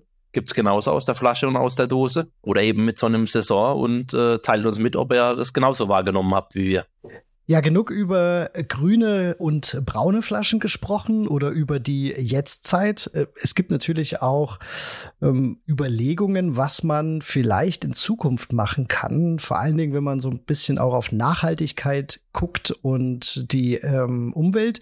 Da gibt es ein paar coole Ideen, aber natürlich gibt es auch ein paar Sachen, die vielleicht gar nicht so nachhaltig sind, aber einfach in der Industrie mittlerweile als äh, Lösung dienen, die demnächst kommen können. Also Flo, was, was haben wir denn da so? Ja, da gibt's mehrere Sachen. Bei dem einen oder anderen frage ich mich aber ehrlich gesagt, was soll das? ähm, dazu gehören zum Beispiel die Aluminiumflaschen. Ich meine, klar, die sind gut recycelbar, sie haben einen Gewichtsvorteil, aber warum ich Aluminiumflaschen brauche, erschließt sich mir nicht so ganz. Ich hatte auch schon von der einen oder anderen Brauerei so ein Ding, aber ganz ehrlich, brauche ich jetzt nicht unbedingt und ist, glaube ich, auch nicht so der große Meilenstein an der Front. Dann gibt es Back in the Box, kenne ich bisher nur vom Wein, aber, zum, aber Brewdog, Firestone Walker, also relativ große Namen, haben das teilweise schon auf dem Markt. Auf dem deutschen Markt wäre es mir jetzt nicht bekannt, aber vielleicht ähnlich wie man es vom Tetrapack Wein kennt, ähm, ist das ja vielleicht ein Thema, gerade für größere Mengen, größere Partys, dass man so ein Back in the Box Tetrapack sich gönnt. Genau, dann gibt's äh, an, äh, an der ganzen Front vollständig oder sehr gut recycelbare Alternativen. Da experimentiert Carlsberg ziemlich viel.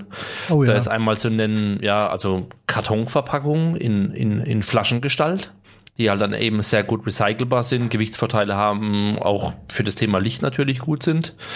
Ähm, könnte ich mir technisch vorstellen, ob es die Verbraucher akzeptieren für Bier, steht auf einem anderen Blatt. Und die gleiche Kerbe schlägt ihre Green Fiber Bottle, wo eben aus Holzfasern auch eine, ja, lichtundurchlässige Flasche mit Gewichtsvorteil und sehr guter Recycelfähigkeit auf den Markt kommen soll. Ob sie das alles durchsetzt, ich glaube, da müssen noch ein paar Tage ein paar Jahre vorübergehen. Aber ja, der Bierbranche geht wie jeder anderen Branche. Den ganzen Energie- und Ökobilanzthemen, CO2-Fußabdruck in der heutigen Zeit, den muss man sich stellen. Von daher bin ich mir relativ sicher, dass an der Front noch einiges passieren wird. Persönlich als Bierliebhaber überzeugt mich nicht zu 100 Prozent irgendwas von den Themen, aber ich glaube, es wird noch kommen. Aber weißt, welcher Gebindetrend aus meiner Sicht mal zu uns hätte rüberschwappen können. Jetzt sag nicht die Twist-Off-Caps. Doch, doch, die wollte ich sagen. Also egal, ob ich früher, wenn ich früher den den Charlie bei Two and a Half Man genüsslich äh, auf der Couch äh, so, so, eine Flasche aufmachen hab sehen oder, oder den Duck bei King of Queens, da war ich immer neidisch. Äh, das, das hätte ich auch irgendwie gerne gehabt für die, für die Schüttbiere, für den äh, Apfel, Apfelschorle-Ersatz am Abend. Äh, Finde ja. find, find ich das eigentlich ganz cool, muss ich sagen. Ja. Ist, ist ja auch, ist ja auch wirklich ein Marketingstreich. Ne? Du hast jetzt hier das, die, die, die perfekten Vorbilder angesprochen, die man sicherlich auch der ein oder andere vor Augen hat. Also ja, Brauereien wie Bad oder so, die wollen es dem Konsumenten natürlich dann auch so bequem wie möglich machen. Ähm, sich so eine kalte Flasche aus dem Kühlschrank holen und aufmachen und ansetzen und trinken. Am besten, bevor man noch die Kühlschranktür wieder zumacht. Also das ist, das ist ja so der Plan dahinter. Und ja, hat was, aber wie du sagst, ist halt was für so diese Trink- und Wegbiere. Aber Flo, ja. ich habe gehört, bei dir hat's doch irgendwie gezischt. Das war doch eine Dose und das leitet doch eigentlich unsere letzte Rubrik und die, das Ende der Folge auch ein. Das Bier des Monats. Was hast du dir denn Schönes aufgemacht? Was ist dein Bier des Monats? Diesmal nicht sauer, diesmal nicht belgisch. Gibt's doch gar so, nicht. So viel äh, sei schon mal verraten. Ähm, ich habe mir diesen Monat von Equilibrium ähm, aus den USA so ein, so ein Brauerei-Package gegönnt. Mhm. Bei, Bier, bei Beer Republic ähm, sind hauptsächlich Naipas gewesen. Jetzt habe ich im Glas ein Triple IPA mit 10,5 Prozent, also perfekt für so ein Ende von so einer Folge. gekonnt aus, ausgeben. ja. Und ähm, ich habe mir das aufgemacht weil im Prinzip jedes Bier, was ich da hatte, es waren sechs Stück, das ist jetzt das letzte, die haben mich alle überzeugt. Also egal, ob es mhm. eher also ein, ein, ein normales IPA, also klassisch angehaucht, zwar hazy, aber sage ich mal eher von der Aromatik äh, Westküste. Naipas äh, mit der also Fruchtbombe, Mundgefühl. Dann war auch noch ein Saison dabei in, in einer schönen Göseflasche. Das können die auch. Also die waren mhm. alle wirklich richtig gut. Und auch das Triple IPA habe ich auch schon einen Schluck genommen und gerochen und auch optisch. Das ist so richtig kräftig orange, das Ganze. Ein, ein Schaum, da kannst du wahrscheinlich ein Haus drauf bauen. Also der sieht echt richtig stabil aus. Schön feinporig. Also die wissen, was sie tun.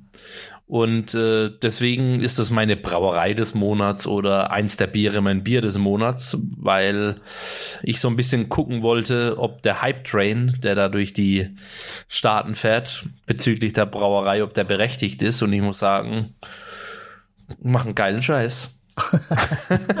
sehr schön, sehr cool. Ja. Und ähm, was hast du? Bist du diesmal sauer und belgisch unterwegs vielleicht? Nein, nein, das war, das war heute belgisch genug für mich. So. ähm, die, ich habe mir den Biovarus von Meisels Weiße ausgesucht. Das ein herrliches Bier. Ja. Ist ein herrliches Bier und war bis jetzt ja auch immer so, da musste man erst mal rankommen, weil das ja so eine, ja, so eine Art Dankeschön an an, an treue Kunden zu einem Kasten äh, als, als Gratiszugabe ja. war. Mittlerweile ist der richtig im Handel erhältlich. Man kann sich kaufen. Ist also nicht mehr ganz so schwer dran zu kommen und ist einfach ein richtig genialer Weizenbock. Jedes Mal so leitet der auch so ein bisschen die Vorweihnachtszeit ein. Das passt einfach perfekt und äh, ja, äh, kriegt man immer wieder so ein bisschen äh, Erinnerungen auch vielleicht ans letzte Jahr und ist einfach ja, ein, tolles Bier extrem vollmundig und äh, so richtig reife Banane, ein bisschen vanillig, ja, vielleicht äh, ein Hauch Nelke, Honig, Karamellnoten, also alles, was man so richtig erwartet von so einem vollmundigen, fetten Weizenbock. Perfekt. Und ähm, ja, das ist mein Bier des Monats. Äh, vielleicht für die, die es nicht wissen, Bajovarus angelehnt an die Bajovaren, also den ursprünglichen Namen der Einwohner Bayerns. Und das Us natürlich dann eben, um zu zeigen, dass wir hier einen Bock im Glas haben. Also richtig, richtig schönes, leckeres Bierchen. Jetzt hast du es doch wirklich geschafft, trotz dass ich ein echt gutes Triple IPA im Glas habe, mir in irgendeiner Form die Nase lang zu ziehen. weil ich würde jetzt gern so ein Biovarus trinken. Und ja, damit haben wir es gepackt, Flo. Da Wieder eine pickepacke volle Folge, voll mit Infos, voll mit Fehlgeschmack. so Definitiv, ja. Äh, wir hoffen, ihr hattet äh, viel Spaß und äh, probiert vielleicht das eine oder andere, was wir hier vorgeschlagen haben, auch mal aus. Der Flo hat es ja schon mal angerissen. Lasst uns gern Feedback da, mh, mm, als Sprachnachricht, als E-Mail. Wir packen euch die Links natürlich alles in die Show Notes. Äh, guckt mal auf der Website vorbei, in unserem Shop vorbei. Bleibt uns treu und ähm, ja, bleibt uns nur zu sagen, wir trinken jetzt in Ruhe aus, genießen noch den Abend und äh, ja, lasst es euch gut gehen. So machen wir es. Prost, bis zum nächsten Mal.